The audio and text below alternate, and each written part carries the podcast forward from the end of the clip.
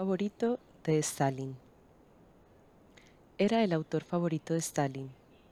Dicen que el dictador ruso llegó a ir al teatro hasta 20 veces para ver una de sus obras. Todo iba bien, demasiado bien, pero un día el escritor empezó a decir lo que pensaba. Qué fácil es dejar de ser el favorito. Moscú, 1939. Yelena servía té caliente, café y vodka. Su marido se levantó. Os he reunido aquí porque he terminado, por fin, la novela y quería leerosla a vosotros, que sois mis mejores amigos, antes de que la lleve a la editorial. Todos estaban emocionados. Sabían que el escritor había sufrido horrores para sacar adelante aquel libro de hecho, una primera copia completa tuvo que ser destruida por temor a la policía secreta. Pero su amigo la había recompuesto entera, de memoria. La censura no había permitido que ninguna de las nuevas obras de teatro que había escrito pudiera llevarse a escena, ni en el Teatro de Arte de Moscú, ni en ningún otro teatro de la Unión Soviética. Por eso se había volcado aquellos últimos años a rescatar del interior de su mente aquella novela. Espero que os guste, añadió algo nervioso, y empezó a leer. Aún así, dime quién eres. Una parte de aquella fuerza que siempre quiere el mal y que siempre practica el bien. Es una cita de Fausto, de Goethe, como bien sabéis, apuntó el autor y se aclaró la garganta antes de seguir. Creo que es una buena entrada para el texto el primer capítulo se titula No hable nunca con desconocidos, pero empiezo ya. A la hora de más calor de una puesta de sol primaveral en los estanques del patriarca aparecieron dos ciudadanos. El primero, de unos 40 años, vestido con un traje gris de verano, era pequeño, moreno, bien alimentado y calvo. Tenía en la mano un sombrero aceptable en forma de bollo y decoraban su cara cuidadosamente afeitada un par de gafas extraordinariamente grandes. El autor leía con fluidez, quizá recitaba más que leer. Se sabía el texto de memoria. Era no como si llevara trabajando años sobre el manuscrito, sino como si aquella obra fuera su vida entera. Llegó al segundo capítulo. Ahora damos un salto atrás en el tiempo de varios siglos, aclaró el autor. Vamos a tiempos de Cristo. Solo mencionar el nombre de Jesús hizo que varios de los presentes se movieran con incomodidad en sus butacas. Uno optó por servirse más vodka directamente. El escritor no se sorprendió. Mencionar cualquier asunto religioso en aquellos tiempos en la capital de la Unión Soviética era, como mínimo, arriesgado pero siguió leyendo. Con manto blanco forrado de rojo sangre, arrastrando los pies como hacen todos los jinetes, apareció a primera hora de la mañana del día 14 del mes primaveral Nisan, en la columnata cubierta que unía las dos alas del palacio de Herodes el Grande, el quinto procurador de Judea, Poncio Pilatos se prolongó a lo largo de toda la tarde. El manto gélido del invierno ruso se apoderó del exterior. La pequeña chimenea que se esforzaba en calentar la habitación en la que estaban reunidos no parecía ser suficiente para su cometido. Pero cuando el escritor terminó la lectura y miró a sus amigos directamente a los ojos, nadie parecía tener frío. De hecho, era más bien al contrario. Muchos sudaban pero nadie decía nada. ¿Qué os parece? Mañana voy a llevarla para publicar. Yelena recordaría años después en su diario personal cómo todos los presentes literalmente estaban aterrados. Como era de esperar, la censura política controlada por la temida policía secreta de Stalin prohibió que la novela saliera a la luz. Aparentemente fue el golpe definitivo para la moral del escritor. A los pocos meses, el autor, muy enfermo, yacía en la cama acompañado por su esposa. De pronto, él exhaló una bocanada extraña de aire de forma violenta. La mujer supo, sin necesidad de tomarle el pulso, lo que acababa de ocurrir. Hubo unos instantes de silencio intenso.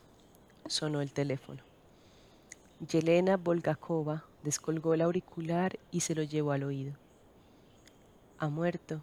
Preguntó un hombre sin identificarse. A Yelena no le hacía falta que se identificaran. Eran los de siempre. Sí, respondió ella.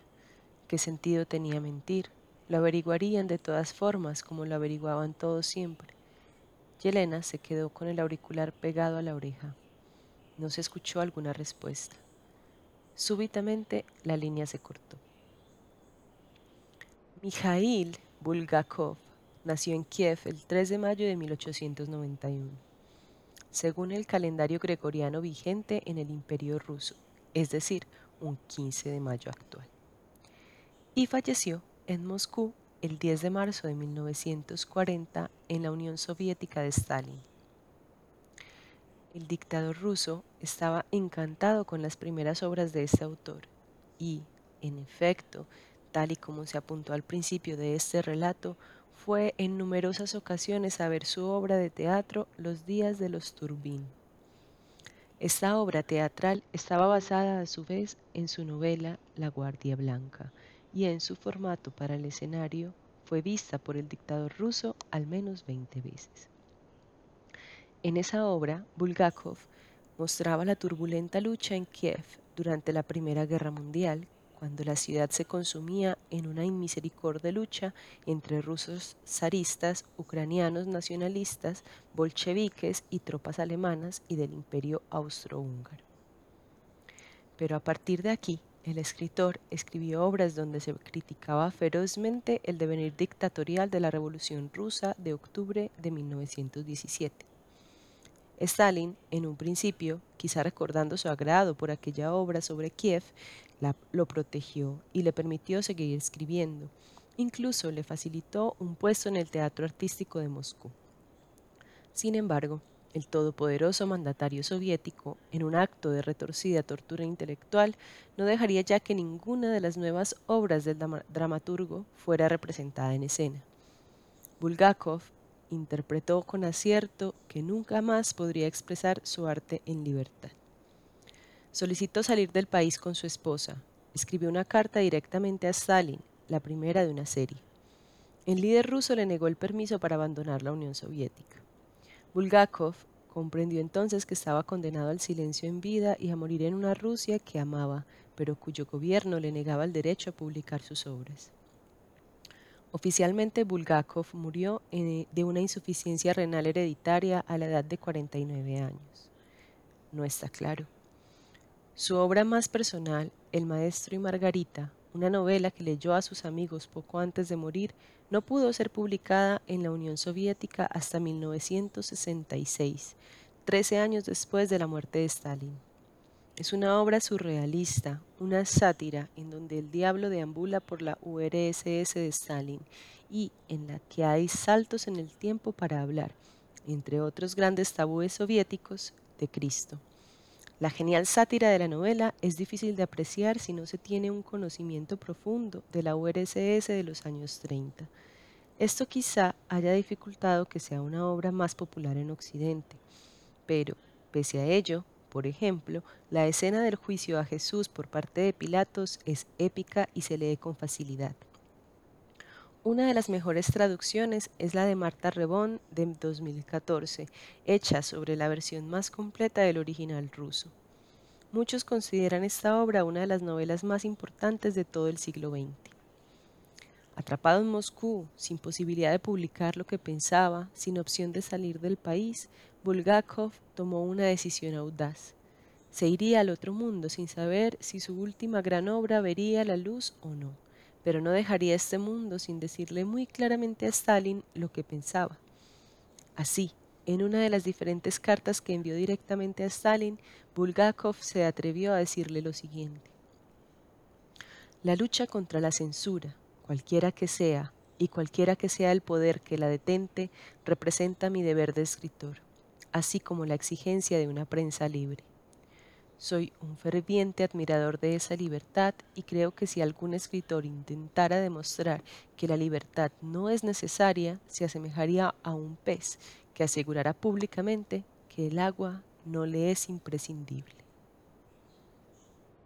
Stalin dejó la carta sobre la mesa de su escritorio, descolgó el teléfono e hizo una llamada. Bulgakov fallecería en poco tiempo. Stalin silenció a Bulgakov en vida, pero fallecidos los dos, Bulgakov triunfa una y otra vez sobre Stalin cada vez que alguien abre las páginas de El Maestro y Margarita, La Guardia Blanca o cualquiera de sus novelas y lee.